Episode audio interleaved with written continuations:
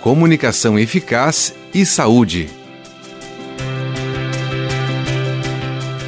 Nas escolas, o fonoaudiólogo participa do planejamento de ações voltada ao acompanhamento dos alunos, contribuindo na adaptação e flexibilização curricular.